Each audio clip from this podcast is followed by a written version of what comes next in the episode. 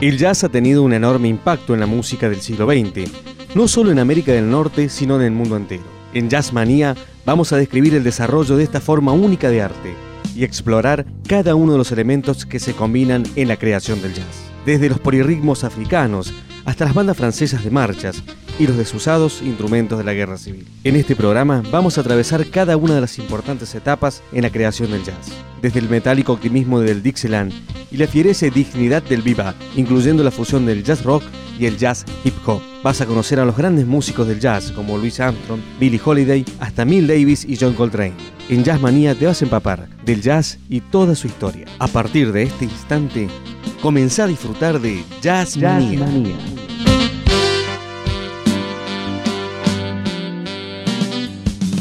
Jazz, Manía.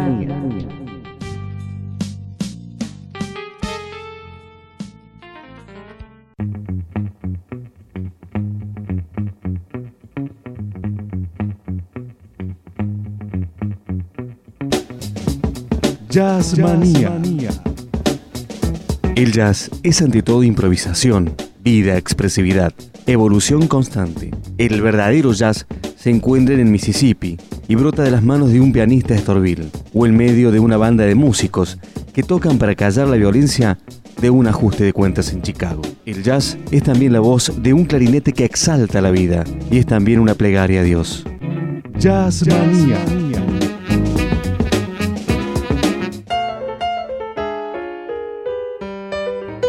Oyes peleas, hueles la cena, escuchas a gente haciendo el amor, escuchas la radio, escuchas a gente rezando, peleando, roncando. Traté de poner todo eso en una flecha aérea de Harlem. Duke Ellington.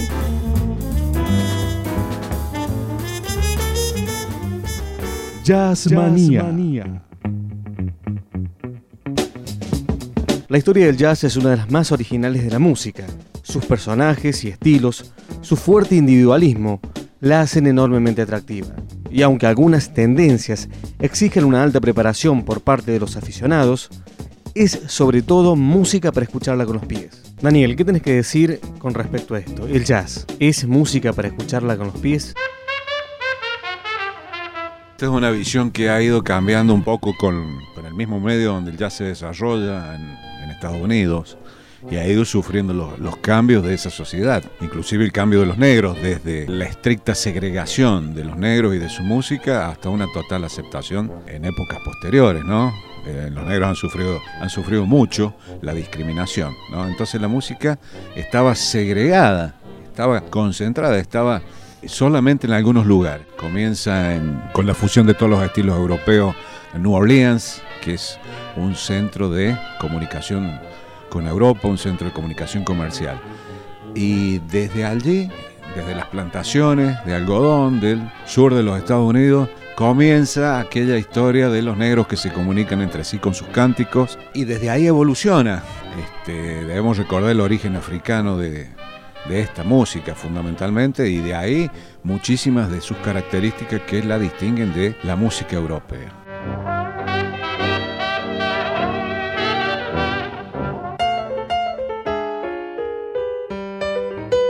Los esclavos africanos tenían una tradición musical tan sofisticada como la del occidente, pero se había desarrollado en una dirección diametralmente opuesta, donde los europeos se habían focalizado en la armonía, mientras que los africanos se habían focalizado en el ritmo.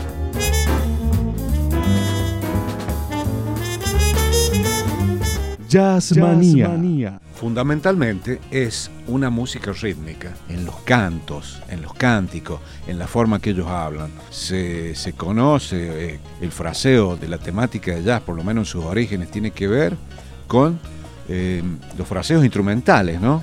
También tienen que ver con la forma en que hablaban. Por eso por ahí escuchamos un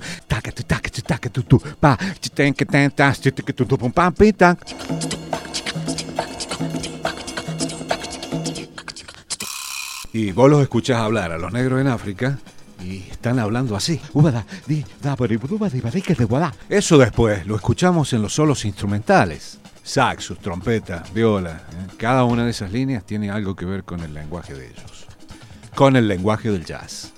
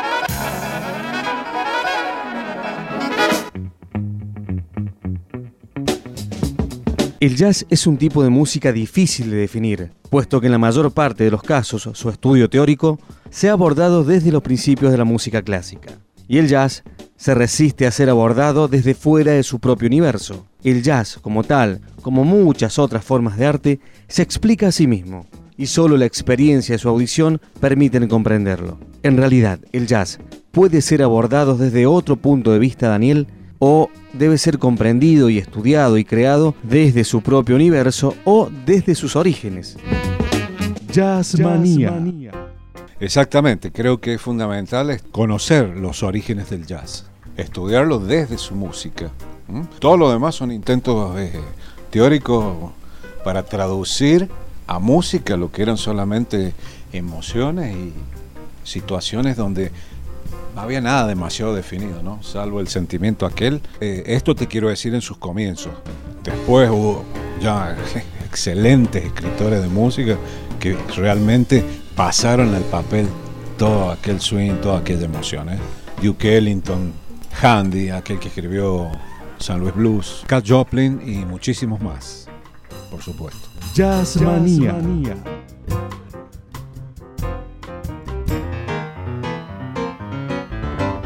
Después de 1900, los blues se vuelven más formales. Hacia 1910 es un idioma plenamente desarrollado con canciones escritas realmente honestas ante Dios, como las de San Luis Blues.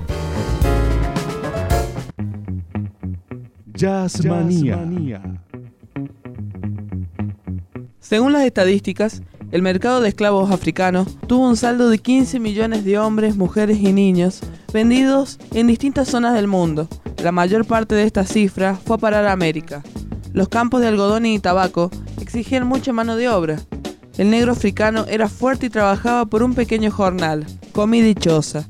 Fuera de eso, nada poseía, excepto el recuerdo imborrable de la danza y cantos de su África natal. La música era fundamental para el africano, y la música, agradecida, iba a ayudarle a soportar las angustias de la esclavitud. A fin de cuentas, el equipaje de un esclavo solo contenía ritmo y melodía. Jazzmanía.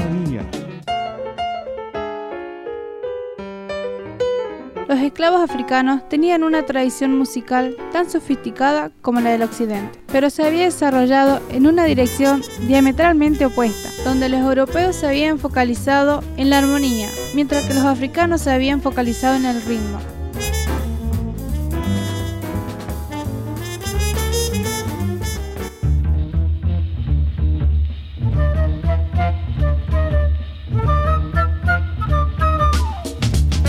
El jazz perdurará mientras que la gente lo escuche con los pies y no con la cabeza, dijo hace tiempo el director de orquesta norteamericano John Felix Sousa.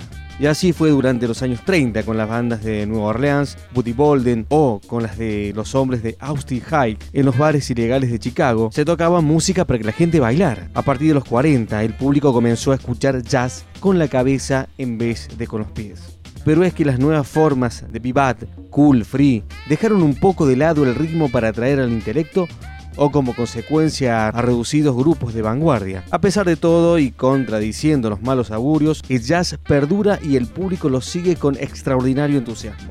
¿Cuál es el secreto de su gran vitalidad? Jazz Manía.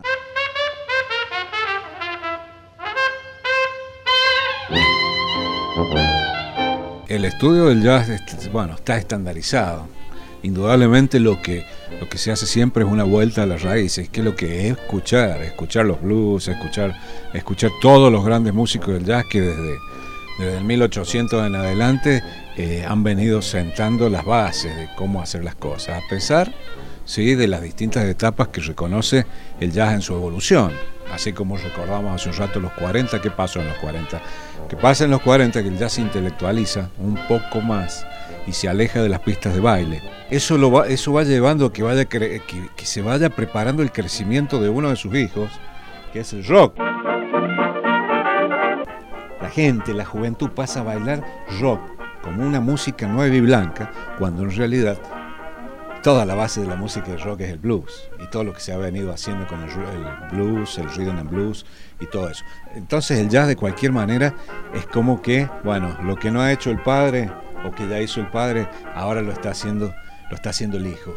que es el rock y toda la música derivada del rock, que vienen desde el jazz y de aquella influencia de la, la música europea en sus comienzos. Así que nada se pierde, todo se transforma. Eso es una ley que acá también le podemos aplicar.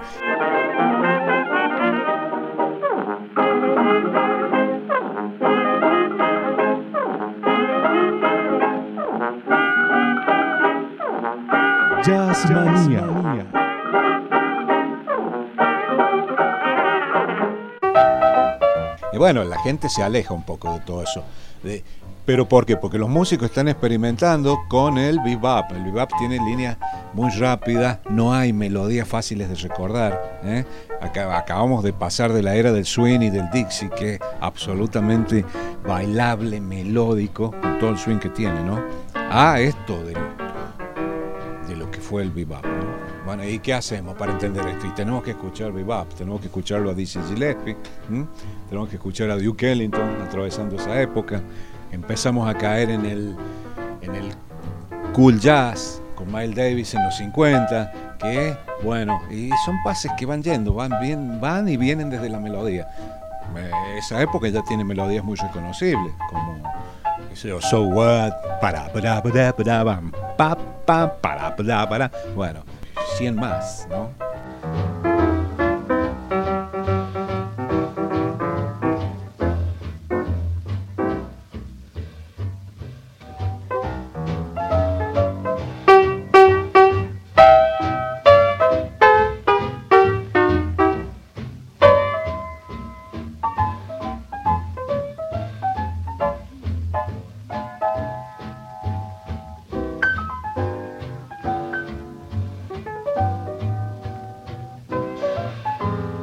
Jazz Manía.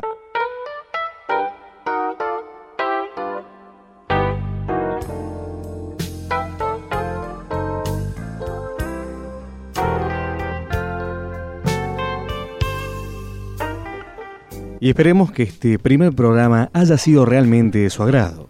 Intentamos de esta forma que usted conozca algunos de los secretos que hicieron al jazz una música excepcional, una música diferente, una música especial. Nos acompañan en esta primera edición de Jazz Manía, en la edición digital y musicalización Agustino Martín. Voces en off, Angélica Velázquez y Karina Villarreal. Comentarios especializados a cargos del profesor Daniel Ojeda, titular de la Cátedra de Morfología Sonora en primer año y Técnica del Sonido en segundo año del Polimodal. En la conducción y producción general, el profesor Gabriel Gito.